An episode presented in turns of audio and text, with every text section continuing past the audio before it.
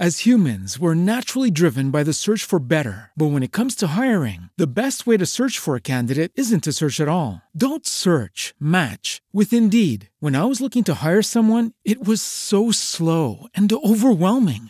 I wish I had used Indeed. If you need to hire, you need Indeed. Indeed is your matching and hiring platform with over 350 million global monthly visitors, according to Indeed data, and a matching engine that helps you find quality candidates fast. Ditch the busy work. Use Indeed for scheduling, screening, and messaging so you can connect with candidates faster. And Indeed doesn't just help you hire faster. 93% of employers agree Indeed delivers the highest quality matches compared to other job sites, according to a recent Indeed survey. And listeners of this show will get a $75 sponsored job credit to get your jobs more visibility at Indeed.com slash podcast. That's Indeed.com slash podcast. Terms and conditions apply. Hey guys, it is Ryan. I'm not sure if you know this about me, but I'm a bit of a fun fanatic when I can. I like to work, but I like fun too. It's a thing. And now the truth is out there. I can tell you about my favorite place to have fun Chumba Casino. They have hundreds of social casino style games to choose from, with new games released each week. You can play for free anytime, anywhere. And each day brings a new chance to collect daily bonuses. So join me in the fun. Sign up now at chumbacasino.com. No purchase necessary. VGW Group. Void were prohibited by law. See terms and conditions. 18 plus. El 91% de las personas se dedican a realizar el sueño de otros. Los que estamos aquí hacemos parte del otro 9%. Azor Lugo hace un recorrido por historias fascinantes de personas que se atrevieron a cumplir los suyos en la era más grande del emprendimiento. Este es el 9% Podcast. La vida es ya. Mis queridísimos Niners, bienvenidos a un capítulo más de esto que es 9% Podcast. Hoy tengo una invitada súper especial.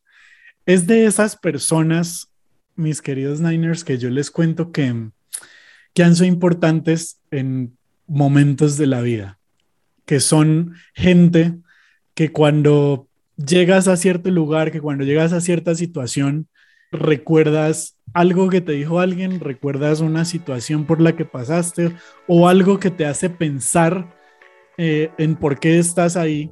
Y evidentemente, parte de este proyecto y parte de todo lo que ha sido construir este podcast, eh, en, en un momento de esa línea de tiempo está Alejandra Quintero.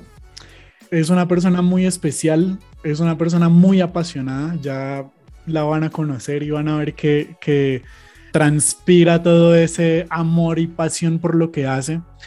Y ella es Alejandra Quintero. Alejandra, bienvenidísima a este espacio. ¿Cómo estás?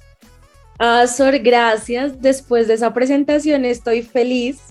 Me alegra mucho poder estar en este espacio, poder compartir, verte haciendo podcast, acompañarte a ti y a todas las personas que te escuchan y pues muy contenta de, de estar acá y de pasar este ratico con ustedes.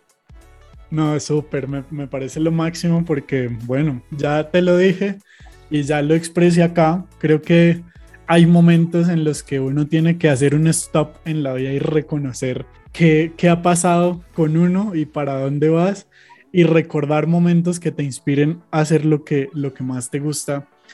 Y tú te encuentras ahí. Eh, recuerdo mucho, bueno, para contextualizarlos a ustedes, yo conocí a Alejandra en la universidad eso fue, pongámosle años que por ahí 2015. 2015, sí, señor. Por ahí 2015, dictándonos una materia. De hecho, recuerdo muy bien, Ale, que no era radio. Y tú a todo el mundo le dictaba radio, menos a mí. Y yo era súper. A usted les tuve que dictar una que yo odié, porque además me la pusieron como, ay, creo que eran relaciones públicas. Y fue, o comunicación en línea, bueno, alguna de esas. Comunicación en línea me gustaba, relaciones públicas no. Y fue como, tienes que dictar esa clase, ellos ya están grandes y ustedes eran como el grupo más conflictivo de todos. Ay, no, ese curso lo odié. Pero no, nosotros éramos pilos del grupo y por lo menos el, lo que yo recuerdo éramos siempre fue de acuerdo, sí. y, y, y, fue muy chévere porque pues bueno, a mí primero me causó mucho conflicto en el que yo quería que tú me dictaras radio, porque sé que tenías experiencia, porque todo el mundo oía radio contigo y decían, no, Alejandra es espectacular, es una gran profe y no sé qué, y lo que nos hace hacer en radio. Y yo me acuerdo que la clase que tuve con, de radio fue con otro profesor que sí, pues la pasé muy chévere y todo el cuento, pero que creo que seguramente no la hubiera pasado tan chévere como muchos la pasaron contigo y dije, no, definitivamente eh, eh, esto hay que llevarlo algún día a una conversación. Y entonces, eh, bueno, la, la vida como que definitivamente nos terminó separando de cierta manera, entre comillas, y cada uno cogió su rumbo, su camino. Pero cuéntanos un poquito, Ale, ¿qué estás haciendo hoy? ¿Qué, qué recuerdas tú de, de, de, esas épocas? Bueno, yo cuando llegué a Unipanamericana, llegué cuando ustedes ya estaban más grandecitos y mi fin era ser la coordinadora del programa de comunicación social. Eh, claramente cuando llegué empecé a organizar las clases y tenía que meterme a mi radio porque yo amo la radio, es lo que he enseñado desde ya hace muchísimos años, desde el año 2008, y pues empecé a dictar las clases de radio, pero eran las de segundo semestre y ustedes ya estaban más arriba. Ahí pues tuve muchas buenas experiencias eh, volvimos a abrir la emisora de la universidad porque estaba cerrada, no estaban transmitiendo y, y creo que a todos los lugares a donde yo he llegado he tenido que ver con la radio, he tenido que interactuar con algo que tenga que ver con radio, porque siempre hay una emisora y siempre dicen, ay, mira, a ti que te gusta la radio, a ti que te parece tan chévere y no quieres hacerlo, y pues yo no le puedo decir que no a la radio definitivamente. Y eso ha sido toda la vida. Ahorita de hecho, mm, estoy pues en, un cargo administrativo, estoy dirigiendo el programa de comunicación social y periodismo de la Universidad Central, pero ahí podemos dictar una clase los directivos y mi clase es experimentación sonora, radio 3.0, creación de podcast. Genial. me parece lo máximo. A mí también siempre me ha gustado la radio, siempre. Y para que veas que te puse mucho cuidado cuando nos dictabas clase, Em, recuerdo un momento, eh, aquí la pregunta normal sería cuándo inició todo tu gusto por la radio, pero yo me acuerdo cuándo inició.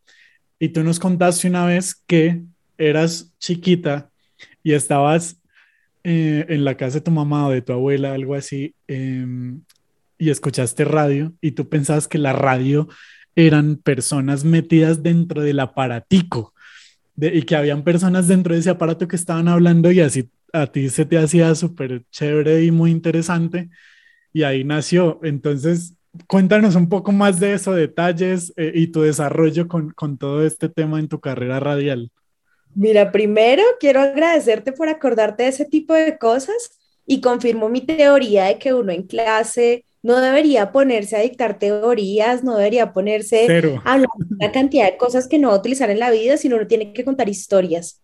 Porque después de lo que ustedes se van a, acordar y lo que algún día van a decir, oiga, este profesor me dijo esto, son de esas historias y me encanta que recuerdes esta porque era la forma de presentarme además.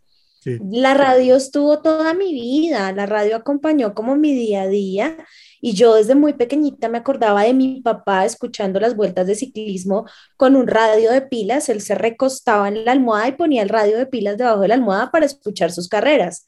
En la casa de mi abuelita, yo dormía con ella cuando iba a visitarla y ella se levantaba sagradamente a las 4 de la mañana a rezar el rosario, pero mientras rezaba el rosario de fondo sonaba Radio Recuerdos. Ella iba escuchando su música y con su camándula iba pasando y yo intentando dormir igual la escuchaba de fondo.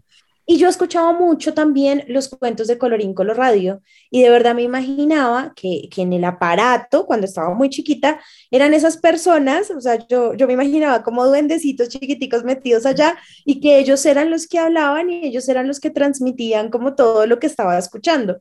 Eso siempre me pareció muy chévere. Eh, además que siempre me ha gustado muchísimo la música. Mi mamá es la persona más bailarina y rumbera que te imagines en el mundo. Y pues yo bailaba con ella, la acompañaba a sus espacios con sus amigas y la música también como que siempre estuvo por ahí. Ya cuando estaba tomando la decisión de qué estudiar, cuando estaba entrando a la universidad a los 14 años, dije, oiga, por este lado puede ser, la comunicación puede ser. Y cuando llegó a mi universidad y me dicen que hay un énfasis de radio, yo no, yo tengo que hacer esto, yo tengo que dedicarme a esto. Mi papá todavía no me lo perdona, pero eso hicimos y ya llevo muchos años haciéndolo. ¿Cómo así que saliste a los 14 del colegio? Ese detalle no, no lo recordaba. ¿Cómo fue eso? Yo, yo no tuve como el colegio normal, todos los años normales, sino que había cosas que yo ya las sabía porque las había aprendido en la casa. Y entonces cuando llegué al colegio me aburría muchísimo, muchísimo. Y pensaron que tenía algún problema de aprendizaje, que, que algo estaba mal conmigo entonces llamaron a mis papás para hacerme el análisis y resulta que no estaba mal, sino que las cosas que estábamos viendo en el curso en el que estaba, yo, ya las había visto y eso hacía que me aburriera.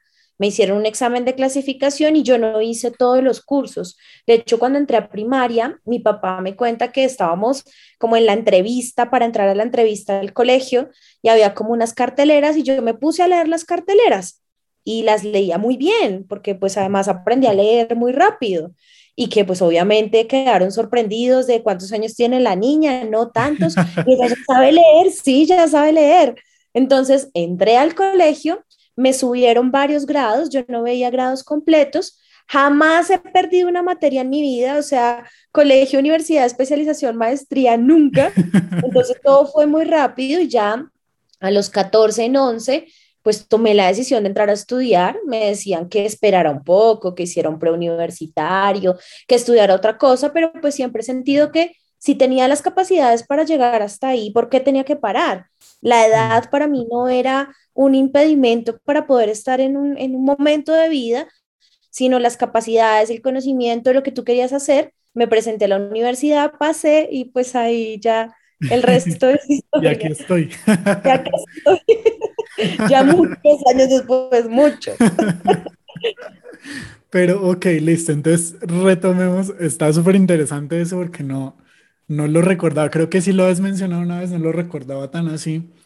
Tú tienes este gusto por la radio desde chiquita, te imaginabas a estos personajes dentro, eh, em, empezaste como con esa inquietud, pero ¿cómo surgió en ti el, sé que obviamente tiene que ver eh, con un tema netamente profesional y que nos acabas de contar, pero ¿cómo fue esa, primera experiencia tuya ya diciendo, toda la vida lo soñé, estoy por primera vez frente a un micrófono? Pues imagínate que yo entré a estudiar comunicación social porque en teoría iba a ser comunicadora organizacional, porque eso era lo que daba plata. Y ahí era una niña muy inteligente por haber tomado esa decisión. Pero resulta que estando en segundo semestre de comunicación, nos hacían elegir el campo profesional por el que nos íbamos y uno era producción radiofónica. Yo me meto a producción radiofónica, eh, no sé, no, sí, sí, fue una muy buena decisión. Ahorita no, no me imagino haber cogido por otro camino. Y estando en tercer semestre metí una lectiva que se llamaba locución. Resulta que en esa lectiva yo no fui la primera clase. Y yo en mi casa siempre escuchaba Colorín Pues un día estaba escuchando Colorín Color Radio, escribió un correo electrónico por la página de la emisora diciendo, hola, me gusta mucho lo que hacen, yo soy Alejandra, soy estudiante de comunicación social. Pues conté toda la historia y les agradecí por existir. Llego yo la segunda semana a la clase, están leyendo el listado y el profesor dice, Alejandra Quintero, y yo, sí, presente. me dice, ah, ¿tú eres Alejandra? Y yo, sí, señor.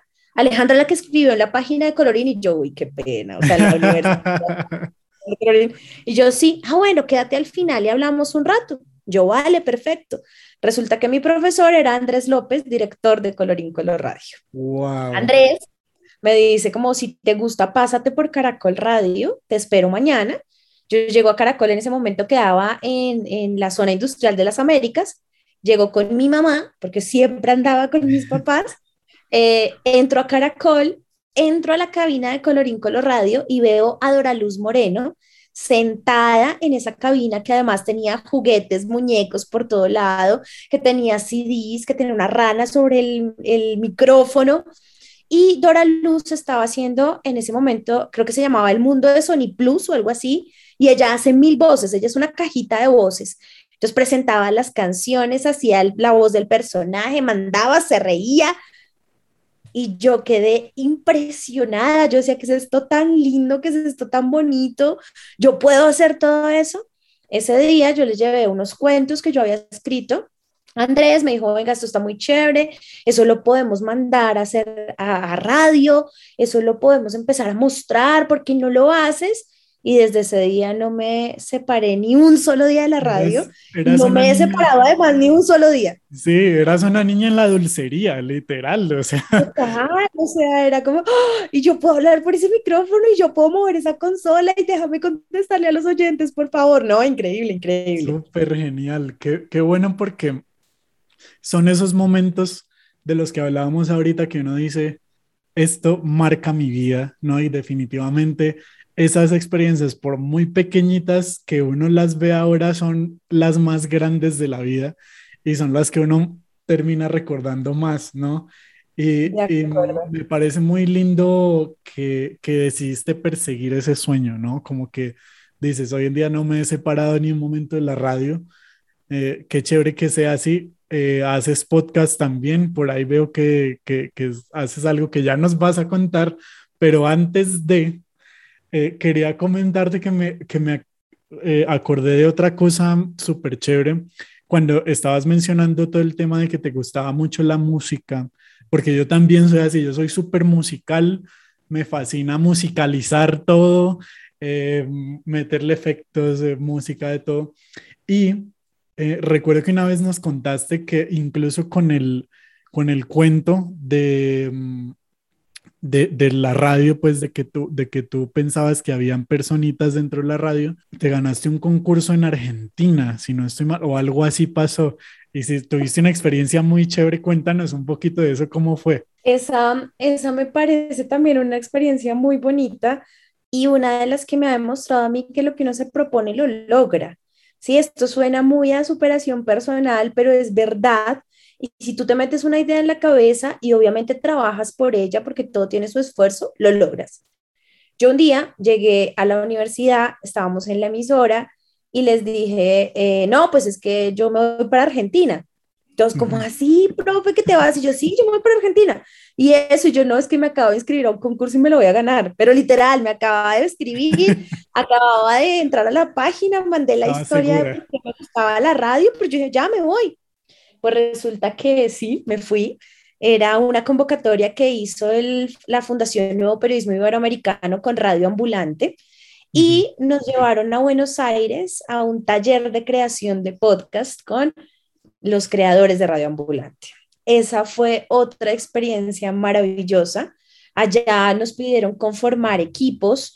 Yo trabajé con una periodista argentina eh, y nos pidieron contar historias entonces nos dieron algunas temáticas, yo tomé el tema cultural y salimos por la boca, por el barrio de la boca, a buscar historias para contar. Nos encontramos con una artista divina, hermosa, que nos contó toda su historia, que además nos invitó a su taller, que la vimos pintar, que nos dio de su mate y tomamos con ella y que nos enseñó a contar una muy buena historia en muy poco tiempo. Nosotros teníamos la grabación de ella, nos duró por unas cuatro o cinco horas y teníamos que aterrizar eso en cuatro minutos de podcast. Entonces después volver, escuchar, transcribir, saber que además estabas en Buenos Aires y querías salir a pasear, pero tenías que trabajar y tenías que entregar el podcast sí, o sí. Y lo chévere fue que, que, que los, los de Radio Ambulante al final hacen como un show de escucha y todos los podcasts que hicimos entre todos se escucharon en vivo escuchar eso, ver el resultado del trabajo, la musicalización, el ambiente, saber que estabas contando además una, historia argentina desde la perspectiva del extranjero, pero con el apoyo de un periodista también de la región y, aprender tantos tips y tantas cosas de ellos, pues fue una, una gran experiencia que afortunadamente duró más tiempo, porque cuando llegué a Colombia eh, hice parte de su equipo como pasante de producción y a mí me decían, pero ¿cómo así que pasante? Si usted ya lleva como 10 años trabajando y yo no me importa, radio ambulante, yo quiero hacer una pasantía ahí eh, pude acompañarlos en varias historias. Yo lo que, además mi labor era súper sencilla, yo lo que tenía que hacer era transcribir libretos, eh, subrayar las partes de, los diálogos pero participaba en la construcción de las historias y las tenía incluso antes que todo el mundo porque podía escuchar la entrevista completa, todas las infidencias de lo que pasó en la entrevista y pues ahí también aprendí un montón de este mundo de la radio. ¿Por qué crees que contar historias es tan importante? Hoy en día estamos hablando en un mundo súper mega recontradigital en donde escuchamos todo el tiempo a nivel de marketing una palabra importantísima que es el storytelling? ¿Por qué es importante para ti hacerlo? Primero porque todos por naturaleza somos chismosos. Parce, uno siempre quiere enterarse de lo que le pasa al otro. Si uno pasa y ve de pronto que alguien está en la esquinita, uno mira, uno se asoma. Si uno ve que hay un accidente, uno baja la ventana y mira qué fue lo que pasó. Si uno ve a alguien llorando, uno se empieza a imaginar, pero ¿por qué estará llorando? Si alguien está muerto de la risa, uno se asoma a ver por qué se está riendo. Entonces, como humanos, nos gusta enterarnos de lo que le pasa a los demás.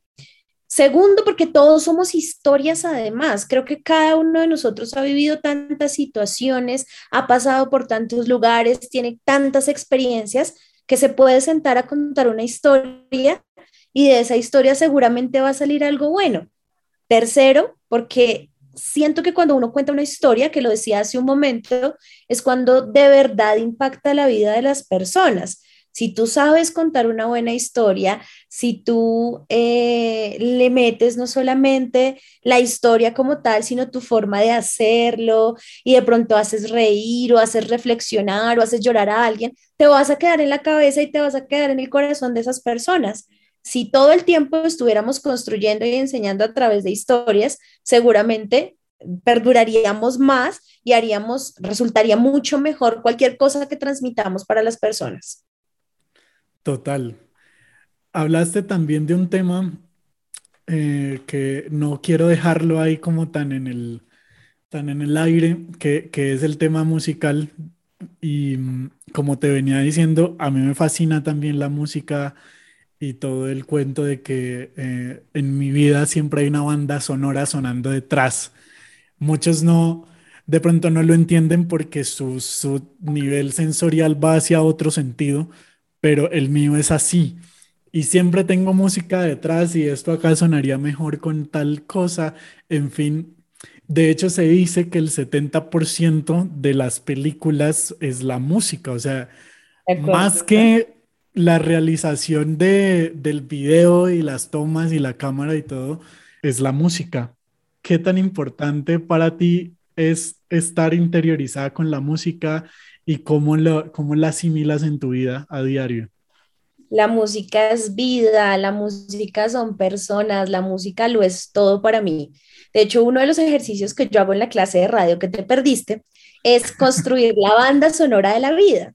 Y yo les pido de que a través de 10 canciones cuenten su vida.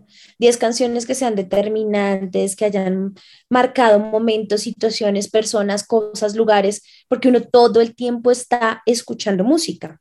Para mí, las canciones siempre me van a recordar alguna situación, algún momento, alguna persona.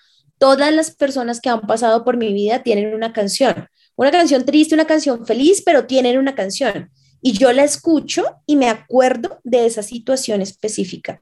Yo la escucho y me acuerdo de ese momento. En mi casa todo el tiempo es, suena música, todo el tiempo. En las oficinas, cuando estábamos en, en, en prepandemia, eh, ustedes sabían cuál era mi oficina porque desde el primer piso se escuchaba música a todo volumen y no es música de la que se supone tú deberías escuchar para trabajar, también me gusta la música clásica, también me gusta el jazz, también me gusta un montón de cosas, pero tú escuchabas perreo a todo volumen porque es la forma de concentrarme. Si yo no tengo música, yo no me concentro y voy bailando y voy cantando y voy tarareando, pero voy escribiendo y hace parte de mis procesos creativos, hace parte además como de mi forma de vivir. Yo tengo una hija de ocho años y ustedes la ven y es una rocola Además, se aprende las canciones en cinco minutos. Es la primera que me muestra el último estreno de todos los géneros, además, porque ya sabe desde vallenato y salsa clásica hasta reggaetón, hasta K-pop. Y acá en esta casa la música es súper importante. O sea, Siempre suena música porque además vamos construyendo una historia a través de esa música. Y me encanta, por ejemplo, dedicar una canción, me parece lo más bonito del mundo, porque ahí tú ya estás diciendo, con esta canción me voy a acordar de ti y con esta canción vamos a vivir este momento y si se acaba no importa, en ese momento fue bonito, en ese momento fue significativo y pues ya después lloras un ratico y después vuelves y te acuerdas con felicidad de esa persona o de ese momento, de esa situación. Yo recuerdo que hace poco estaba escuchando otro podcast que era con Santiago Cruz y Santiago Cruz decía que en una caja de preguntas que puso en Instagram mientras estaba haciendo, mientras estaba esperando algo, la gente le preguntaba que por qué no era, porque por qué no volvía a hacer canciones como las de antes. Y él les decía, pero es que eso nunca, o sea, eso nunca va a suceder, eso ya no va a pasar. Y, mucha, y, aunque muchos creamos que las personas extrañan las canciones, lo que realmente están extrañando es las personas que eran en ese momento de su vida cuando sonaba esa canción. Y justo hace 24 horas más o menos, tú pusiste una cajita de preguntas con, en la que yo participé también. Eh, pero Vamos a hablar de Team Vicky. Eh, sí, sí, sí. y por ahí te puse otra también. Pero igual, yo a veces, de vez en cuando también hago el mismo ejercicio exactamente, porque me encanta saber qué está escuchando la gente. Y teniendo en cuenta eso, quería preguntarte qué estás escuchando tú en este momento, cuál es la canción que más suena, qué es lo que más te está gustando ahorita. Yo en este momento soy 100% perreo. El, el, reggaetón a mí me cambió la vida y, creo que, mm, que, este género está súper estigmatizado y hay mucha gente que habla de lo grotescas que pueden llegar a ser las letras, del maltrato contra la mujer y demás, pero para mí el reggaetón es empoderamiento. O sea, yo, no sé, yo escucho canciones de Carol G, de J Balvin, de Maluma, de Bad Bunny, y escucho la letra y me siento libre como mujer y me siento empoderada y camino distinto y bailo diferente. Además, me gusta que mi hija las escuche y esto también puede llegar a ser muy, muy criticado porque pues el reggaetón no es para niños y se supone que los niños no deberían escuchar estas canciones. Y me ha pasado que, por ejemplo, hay una canción que, que dice, yo te quiero dar en 4K. Me gusta mucho el ritmo, suena en mi casa y un día llega mi mamá y me dice, mamá, ¿qué es en 4K?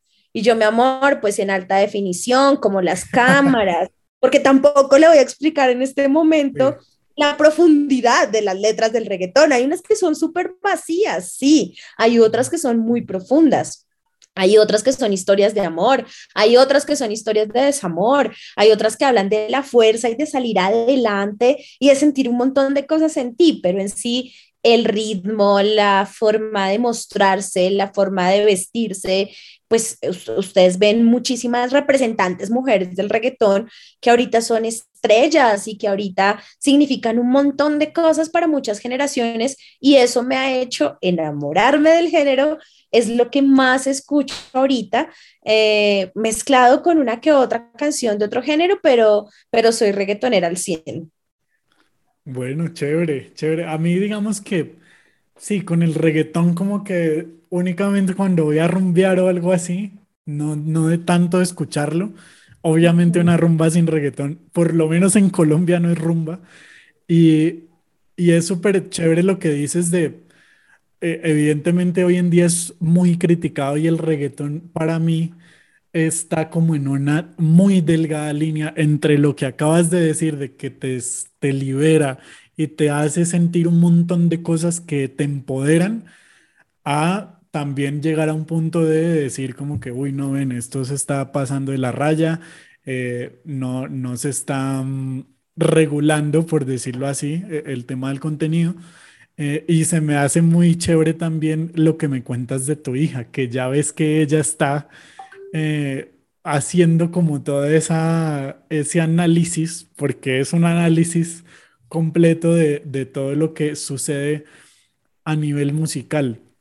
Pero cambiando un poquito de tema, Ale, Em, he visto en redes que también te has movido. Nosotros ah, personalmente no nos vemos hace un montón de tiempo, o sea, en redes todo el años, tiempo. literal, como, como todo, todo lo que llevamos, como por ahí unos 6, 7 años más o menos.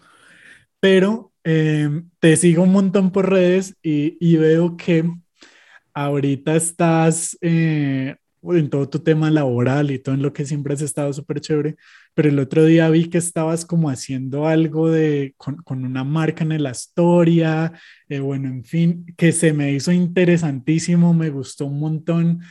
Eh, estás tratando de incursionar en este tema de influencers. Cuéntame cómo ha sido, porque aparte tienes muy buenos seguidores también. As humans, we're naturally driven by the search for better. But when it comes to hiring, the best way to search for a candidate isn't to search at all. Don't search, match with Indeed. When I was looking to hire someone, it was so slow and overwhelming.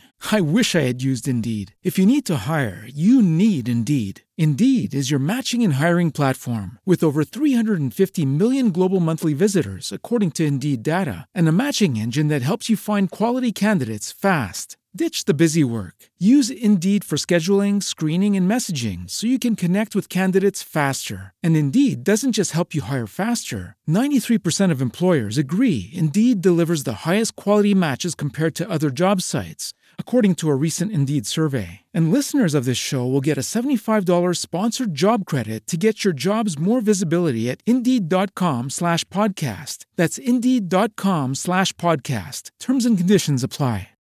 Lucky Land Casino asking people what's the weirdest place you've gotten lucky? Lucky? In line at the deli, I guess? Aha, in my dentist's office. More than once, actually. Do I have to say? Yes, you do. In the car before my kids' PTA meeting. Really? Yes. Excuse me, what's the weirdest place you've gotten lucky? I never win and tell. Well, there you have it. You can get lucky anywhere playing at LuckyLandSlots.com. Play for free right now. Are you feeling lucky? No purchase necessary. Void where prohibited by law. 18 plus. Terms and conditions apply. See website for details. Pues mira, yo amo las redes sociales también. Las redes sociales se convirtieron en mi segundo amor Esa, profesional esa fue la de la materia. Redes sociales fue la materia. Sí, fue redes sociales, Sí. no fue la que odié, perdón. No, yo, yo después de la radio eh, me encontré con las redes sociales y me encontré con ellas también a través de la radio. ¿Por qué? Porque para el año 2008 yo dirigía la emisora de la Universidad de La Sabana y eh, decidimos crearle redes sociales a la emisora. ¿Para qué? Para tener contacto con los oyentes, para interactuar con ellos y para tener más canales de difusión. En ese momento mi conocimiento digital era cero. Ya, yo hacía radio virtual y punto. Pero a través de las redes sociales me di cuenta de todo lo que podíamos llegar a lograr. Nosotros vivimos, por ejemplo, la inundación de la Universidad de La Sabana y gracias a las redes sociales se creó un movimiento completo de ayuda, de solidaridad, pudimos informarle a los estudiantes todo lo que había pasado, en dónde nos íbamos a encontrar, cuáles eran los colegios donde íbamos a dictar clase, pudimos mantener la emisora, no teníamos campus, no teníamos nada, pero la emisora seguía sonando y eso a mí me demostró el poder de las redes sociales. Desde ahí no me despegué de ellas y siempre he tenido perfil. Yo empecé con Twitter, súper adicta a Twitter. Eh. Facebook nunca me ha gustado mucho, la verdad. Después, ya con el tiempo, creé el Instagram, después Snapchat, después TikTok y todo lo que salga, yo creo perfil y yo lo intento. Pues resulta que en Instagram encontré mi red social. A mí me encantan las fotos, me encanta tomarle foto absolutamente a todo. Eh, me encanta tomarme fotos a mí misma, como en los ambientes y en los espacios a los que voy, porque para mí son muy importantes los recuerdos y guardar eso para poder verlo después y acordarme de ese momento específico que estaba viviendo. De hecho, tú me preguntas cualquier cosa, como ¿cuándo fue la cita médica? Yo, espérate, y empiezo a buscar en las fotos y digo, ese día fue este porque yo después fui a tal cosa. Siempre como que relaciono las situaciones y eso. Pues yo empecé a publicar en Instagram a nivel personal también, también en temas laborales he podido manejar varias marcas y empecé a dictar clases y charlas sobre cómo hacer contenidos para redes sociales y sobre cómo potenciar tu marca en lo digital. Cuando empezó la pandemia, esto creció un montón y yo dictaba unas tres charlas semanales para universidades, para canales de Instagram de otras personas, para diferentes espacios Y en ese discurso me acuerdo mucho que yo decía, por ejemplo, yo nunca montaría una foto de fiesta porque yo soy mamá y las mamás no hacen eso. Y mi primer discurso era súper purista y ahí tenía, ponle unos 3.000 seguidores en Instagram. Pero yo cuidaba muchísimo mi imagen porque para mí eso era muy importante. Pero mi imagen no real, completa, sino mi imagen la que quería resaltar, que en ese momento era la imagen de Alejandra, la mamá de Victoria. Empieza cuarentena, duró como 100 días encerrada o más, porque fueron días de, de, ni siquiera salir a pedir el domicilio, sino nos lo mandaban en el ascensor y yo lo recogía y lo entraba a la casa y punto. Y empieza a hacerme falta ese contacto con la gente, empieza a hacerme falta hablar, abrazar, eh, generar interacción y pues empiezo a hacer cosas en redes. Entonces hago vivos los viernes para hablar de la vida, pongo cajita de preguntas para responder lo que quieran, hago encuestas y ahí empieza como un movimiento mucho más constante de mi red social.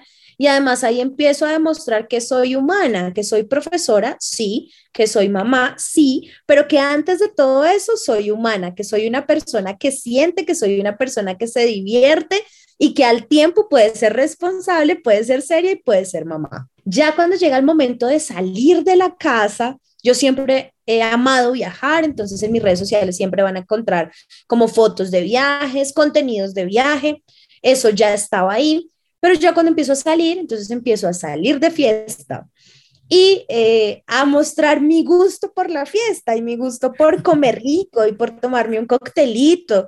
Y eso no choca con mi gusto por ser mamá, ¿sabes?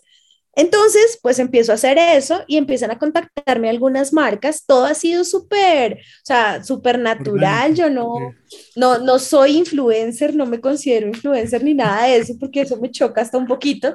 Pero me empiezan a contactar marcas y me dicen, oye, ¿quieres venir esta noche? yo, bueno, oye, ¿quieres probar esto? Bueno, oye, ¿qué te parece si hacemos algo juntos, una colaboración? Y así han llegado varias marcas a mi perfil.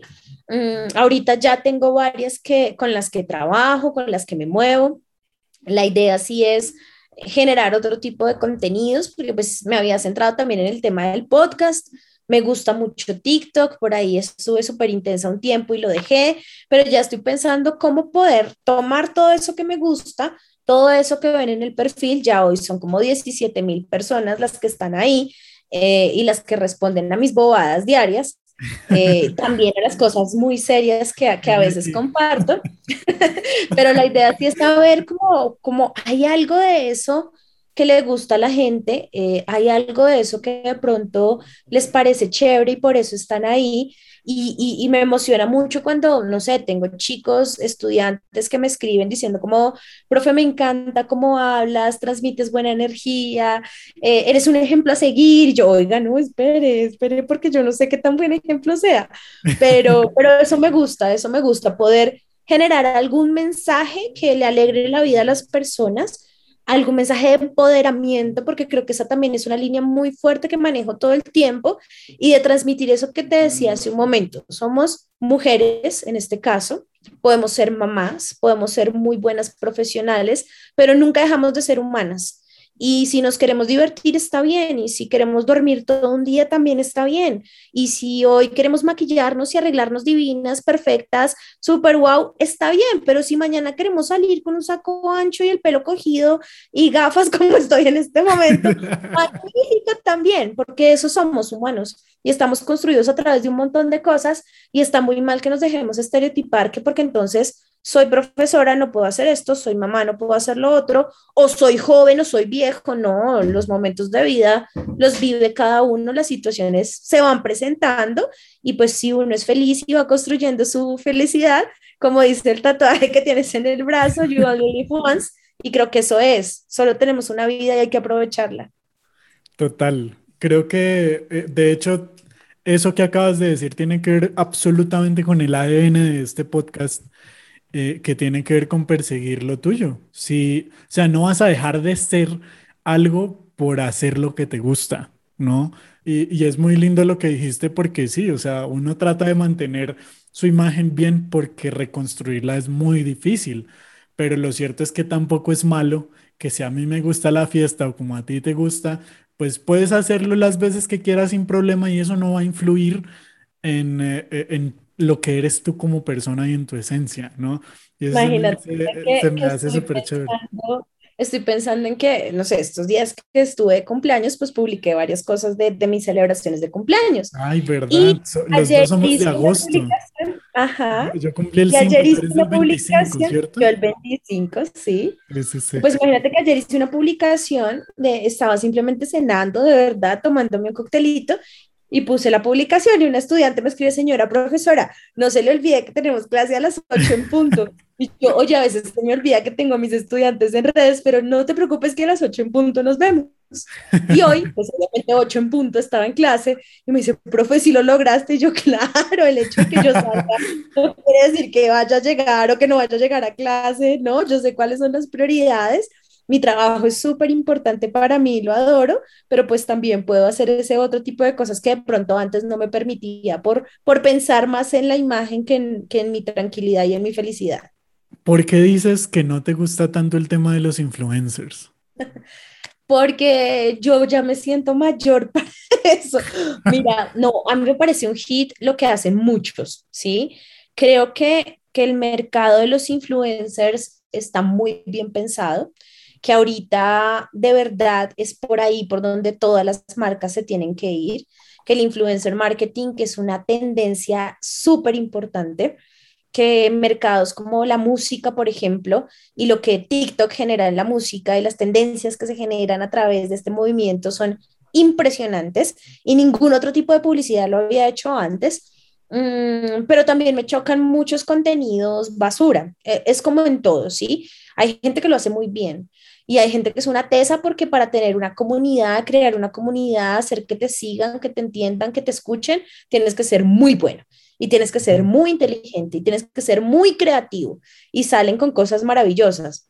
Pero también hay otros que entonces deciden eh, ponerse tetas para llamar la atención y entonces ya soy influencer y todos me siguen y ese no es un mensaje positivo. Entonces tengo como mis, como mis puntos ahí de encuentro. Siento que lo que te digo es un mercado muy interesante para explorar. Hay muchas oportunidades ahí y tú tienes que ser muy constante, muy inteligente y muy creativo para triunfar en el mundo de la influencia. ¿En qué te consideras influyente tú? Ay, yo soy súper influyente en, en, en, transmitir sueños y en, o sea, como en hacer que les guste la radio. Esa es, esa es mi influencia más grande. Yo amo cuando dicto clase porque ahí siento que estoy siendo influencer y ahí siento que estoy intentando transmitir algo para que terminen haciéndolo. Y pues ya ahorita tengo, ponle 15 años, dicta, uy, fue pucha, ¿no? Uy, ya me sentí más vieja aún. Mi primera clase la 20, tengo 34, 14 años. 14 años dictando clase y escucho cuando, cuando empiezo a pasar emisoras, escucho a mis ex estudiantes, cuando escucho sus podcasts, cuando los veo en diferentes espacios, digo, oiga, qué chévere, sí se puede. Y ellos querían y lo lograron, y lo soñaron y lo hicieron. Y creo que ese es mi, mi mayor punto de influencia, hacer que se enamoren de, de este tipo de cosas, que crean en ustedes y que, y que puedan hacerlo, que lo hagan. Bueno, y por eso estás acá también, por lo que dije al principio, o sea, de, de esos hilitos que uno tiene eh, de momentos en la vida, dije qué chévere sería traer a, Alejandra que hablemos acá un rato de todas esas experiencias, porque pues bueno, o sea, creo que igual tú has tenido un montón más de experiencia eh, y ahorita con todo este tema de las redes sociales, obvio ha sido mucho más interesante. Pero sé que también te gusta mucho viajar, te la pasas viajando un montón no me la paso. Ahorita para si me la pasara viajando, viajaría mucho más. Sí, sí, sí, por eso. Pero cuéntanos un poquito, Ale, de, de eso. ¿Qué descubres tú cuando viajas? Mira que esto también sale de una carencia. Yo, eh, por, por situaciones de vida y por momentos de vida, como que hice todo muy rápido y pues me, me, comprometí, me casé, fui mamá, me divorcié, todo eso de los 20 a los 28 años. Y se supone que cuando tú descubres una cantidad de cosas es en esa edad. Y pues, yo eh, pasé de ser la niña de mi casa a la niña de la casa de mi ex marido, básicamente. Y eso a mí me generó una cantidad de, de, de cosas una cantidad de miedos además de, de poderme enfrentar al mundo, de poder hacer las cosas por mí misma, porque siempre era eso, siempre estaba súper protegida, súper encerradita, era la porcelanita que estaba en la cajita y no se iba a romper y no le iba a pasar absolutamente nada. A los 28 años me quitan la cajita y se rompe la porcelana y se vuelve una nada. Y ¿y ahora qué voy a hacer si ya tenía todo hecho? Si ya había estudiado, si ya trabajo, si ya tenía familia, ¿y ahora qué voy a hacer? ¿Y ahora para dónde voy a agarrar? Y en ese momento me di cuenta de que uno puede renacer las veces que sean necesarias, de que uno puede volver a empezar cada vez que se necesite ahí digo, yo ya no quiero quedarme más encerrada y yo quiero empezar a conocer y yo quiero empezar a hacer un montón de cosas que no hacía antes. O sea, yo soy la niña que jamás aprendió a dar un bote, jamás aprendió a montar en bicicleta, jamás pasó un pasamanos porque no quería caerse, porque no quería que le dolieran las manos. Y entonces ya a los 28, esa niña dice, yo quiero dar el bote, yo quiero pasar el pasamanos, yo quiero montar en bicicleta, yo quiero romperme las rodillas, no me importa, quiero hacerlo los viajes llegan a mi vida de esa forma. Yo me había ido de intercambio en la universidad y eso también había sido súper bonito para mí porque era la primera persona de mi familia que salía del país. Y eso era demostrar que sí era posible y demostrar que podíamos cambiar un poco esas condiciones en las que de pronto nos estábamos rodeando porque habíamos nacido ahí, pero que podíamos lograr muchísimas más cosas. Sin embargo, después viene todo este episodio de, ser mamá, de ser esposa, de, de, ser profesional y digo, bueno, tampoco lo hice ahora. Y después me di cuenta de que sí lo podía hacer y sí lo podía combinar. Y que así como yo trabajaba durísimo y tenía un montón de trabajos, porque a veces he tenido ya cinco trabajos, pues eso lo podía utilizar para viajar y lo podía utilizar para conocer y lo podía utilizar para descubrir tuve eh, un viaje que para mí fue revelador, que fue la primera vez que fui a París y fui por temas laborales a dar una conferencia en la Sorbona sobre radio universitaria.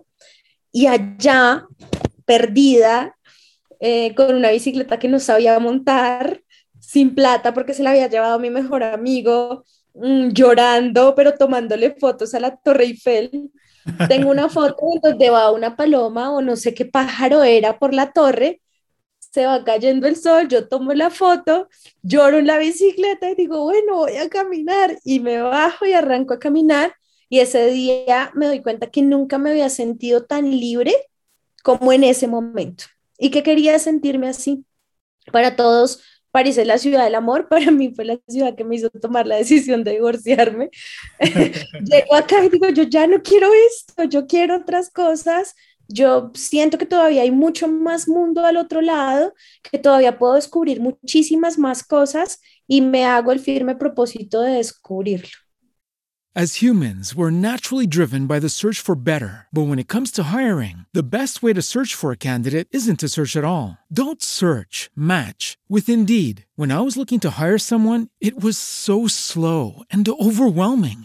I wish I had used Indeed. If you need to hire, you need Indeed. Indeed is your matching and hiring platform with over 350 million global monthly visitors, according to Indeed data, and a matching engine that helps you find quality candidates fast. Ditch the busy work. Use Indeed for scheduling, screening, and messaging so you can connect with candidates faster. And Indeed doesn't just help you hire faster. 93% of employers agree Indeed delivers the highest quality matches compared to other job sites, according to a recent Indeed survey. And listeners of this show will get a $75 sponsored job credit to get your jobs more visibility at Indeed.com slash podcast. That's Indeed.com slash podcast. Terms and conditions apply.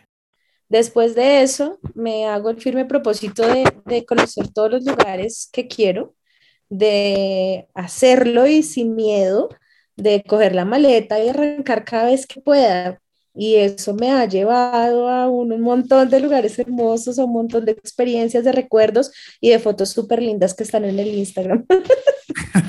que lo pueden visitar, dato arroba. arroba Aleja Quintero N en todas las redes sociales. Eso, eso es muy chévere porque yo recuerdo que eh, tu correo institucional también era muy parecido y, y, se termina uno convirtiendo en una marca, ¿no? A mí me da mucha risa porque hoy en día también mi nombre es súper raro y, y, nadie lo tiene. O sea, yo me acuerdo cuando yo era un niño y, me, y odiaba llamarme Azor Lugo porque, o sea, me hacían mucho bullying. Pero ahora, ya después de, de conocer mucho más de marketing, de cómo funciona todo el tema, digo, hace, hace unos días incluso me escribió una amiga eh, que necesitaba enviarme unos archivos por correo y, y me dijo, Azor, envíame tu correo para pasarte esto. Yo, bueno, se lo envié a sorlugo.gmail.com. Entonces me dijo, bueno, ya te los paso y luego volvió y me respondió y me dijo, como, ¿y tú ya registraste esa marca? y siento que es como, como algo que, que llevamos así, tú eres Alejandra Quintero N siempre y, o, la Quintero N. Y, y, y, siempre, siempre como que uno se lleva ese, ese nickname eh, en la vida, ¿no? Que, ¿cómo, has, ¿Cómo has hecho tú para eh, digamos que de alguna manera tener eh, ese, esa separación entre tu nickname de vida y lo que eres realmente. Sabes que creo que ya los dos están como súper pegaditos. y ya se fusionaron y Aleja Quinterón es esta que ustedes ven.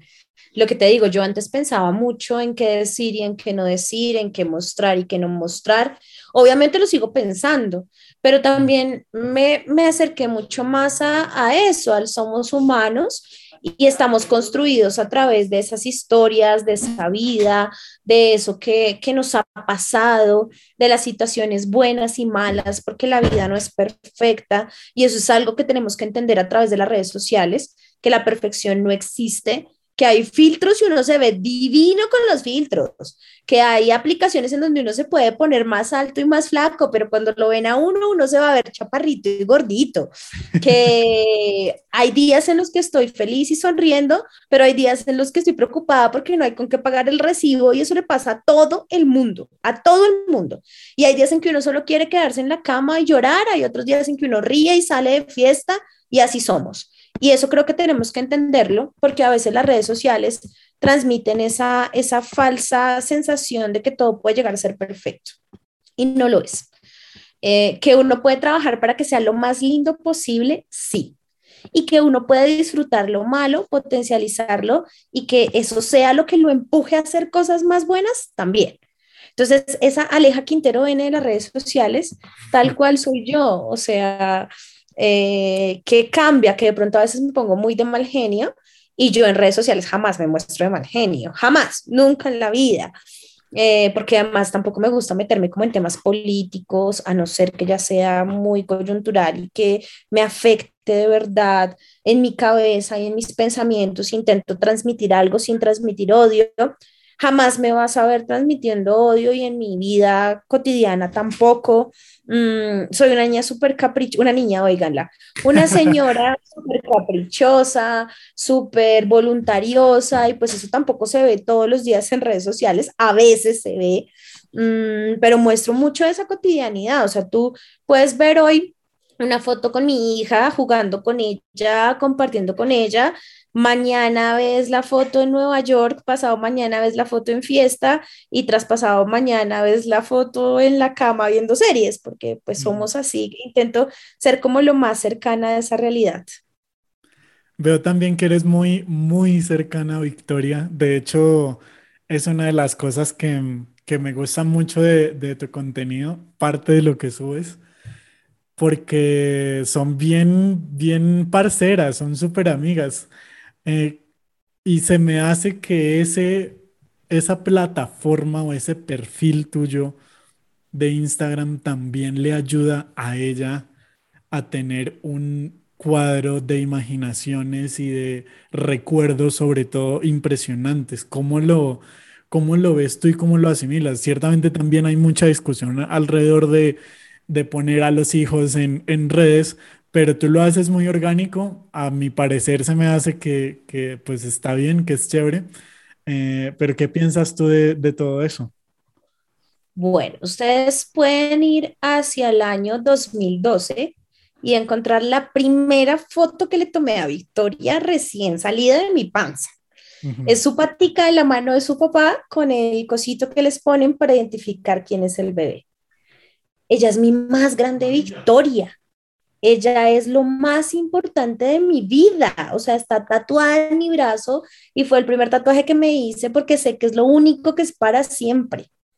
Ella es mi felicidad, ella es mi amiga, es, es, mi motivación, es una cantidad de cosas que, que yo no podría obviarla por más que quisiera dentro del contenido que genero o dentro de mis clases o dentro de mi día a día, porque incluso ya muchas veces va conmigo a la oficina, se me sienta al lado, va conmigo a clase, escucha la clase y a veces me dice, mamá, eso ya lo has dicho muchas veces y yo sí, mi amor, llevo 10 años diciendo la misma clase.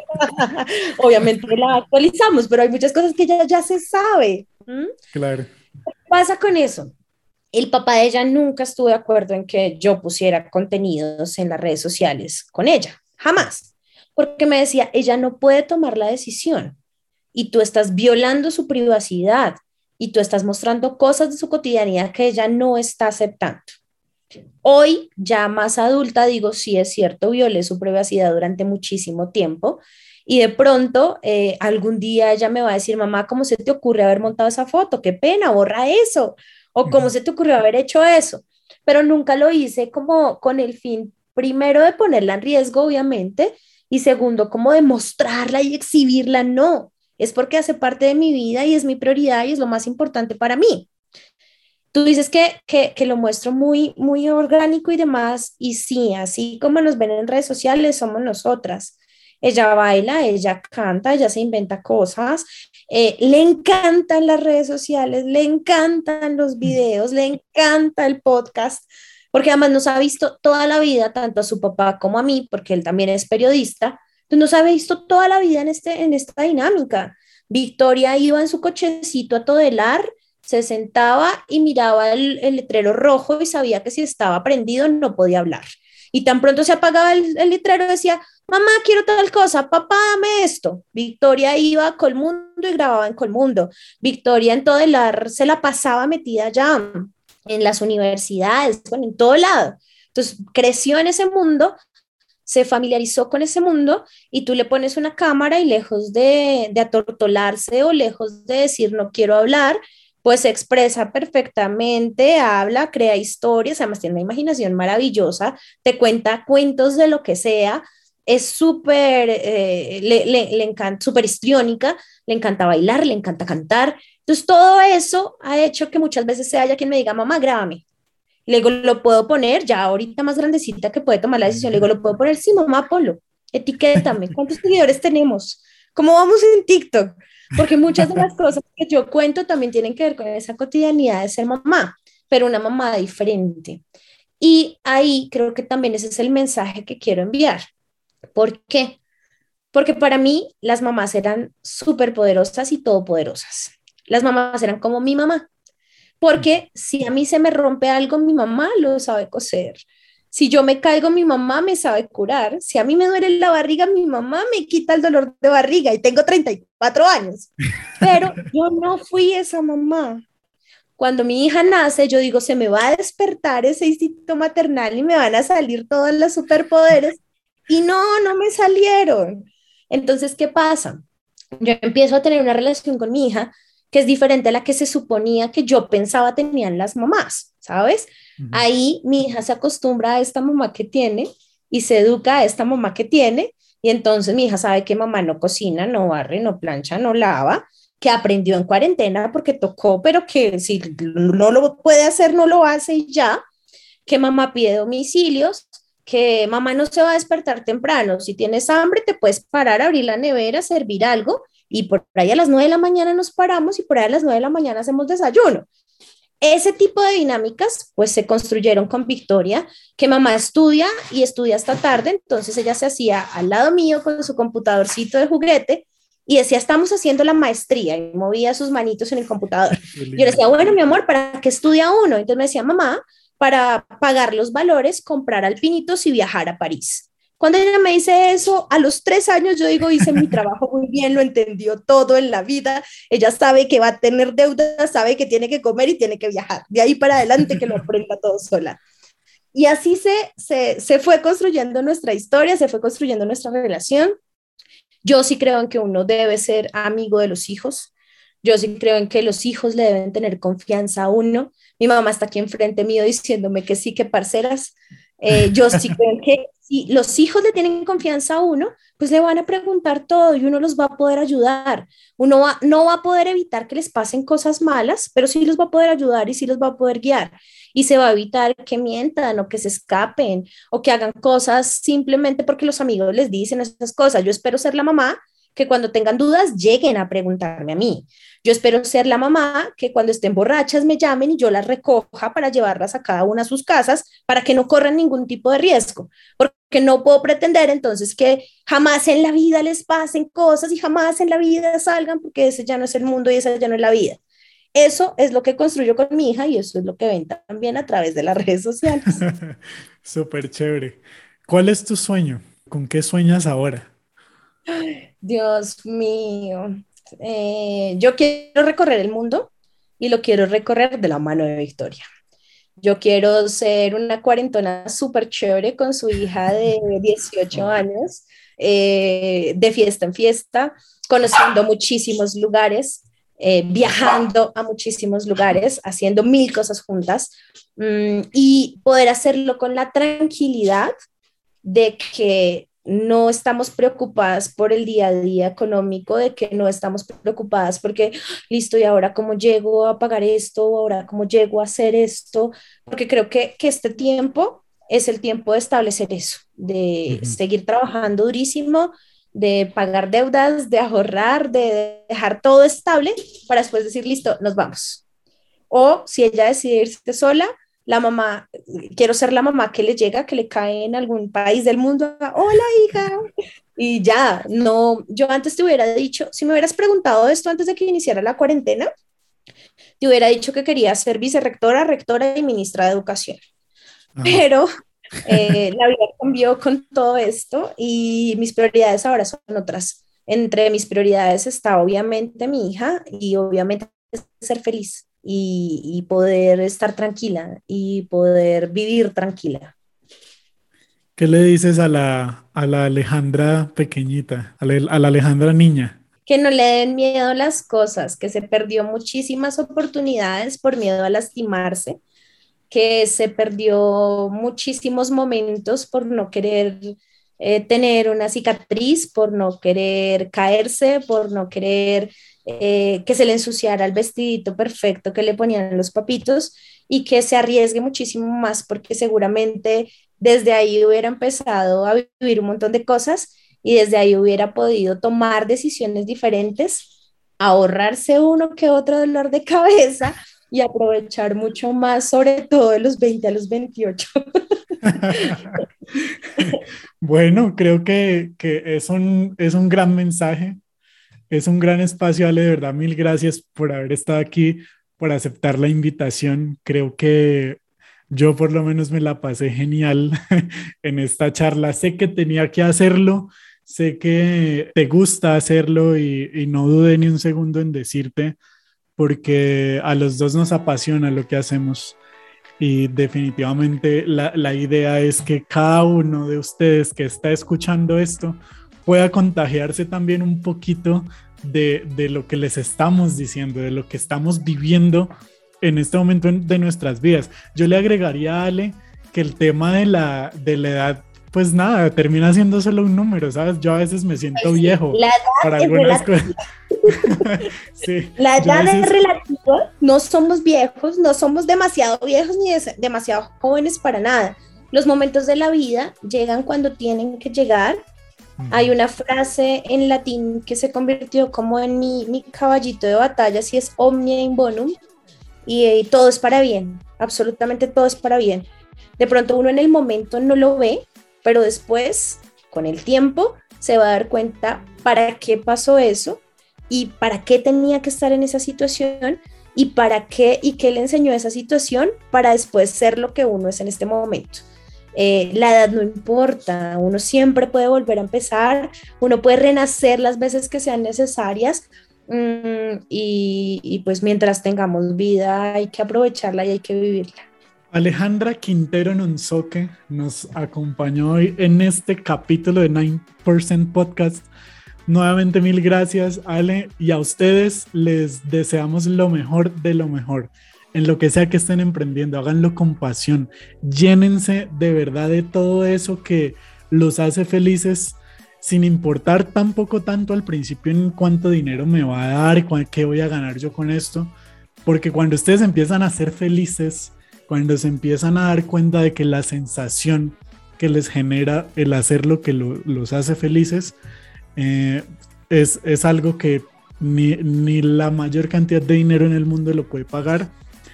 Así que bueno, aquí los dejamos. De verdad, mil y mil gracias por haberse conectado y haber llegado hasta el final de este capítulo. Gracias por llegar al final de este capítulo. Recuerda que en cualquier momento podemos ser agentes de inspiración para alguien. Te esperamos en un próximo capítulo de 9% Podcast. As humans, we're naturally driven by the search for better. But when it comes to hiring, the best way to search for a candidate isn't to search at all. Don't search, match with Indeed. When I was looking to hire someone, it was so slow and overwhelming. I wish I had used Indeed. If you need to hire, you need Indeed. Indeed is your matching and hiring platform with over 350 million global monthly visitors, according to Indeed data, and a matching engine that helps you find quality candidates fast. Ditch the busy work. Use Indeed for scheduling, screening, and messaging so you can connect with candidates faster. And Indeed doesn't just help you hire faster. 93% of employers agree Indeed delivers the highest quality matches compared to other job sites according to a recent Indeed survey. And listeners of this show will get a $75 sponsored job credit to get your jobs more visibility at Indeed.com slash podcast. That's Indeed.com slash podcast. Terms and conditions apply. With Lucky Land slots, you can get lucky just about anywhere. Dearly beloved, we are gathered here today to... Has anyone seen the bride and groom? Sorry, sorry, we're here. We were getting lucky in the limo and we lost track of time. No, Lucky Land Casino, with cash prizes that add up quicker than a guest registry. In that case, I pronounce you lucky. Play for free at LuckyLandSlots.com. Daily bonuses are waiting. No purchase necessary. Void where prohibited by law. 18 plus. Terms and conditions apply. See website for details.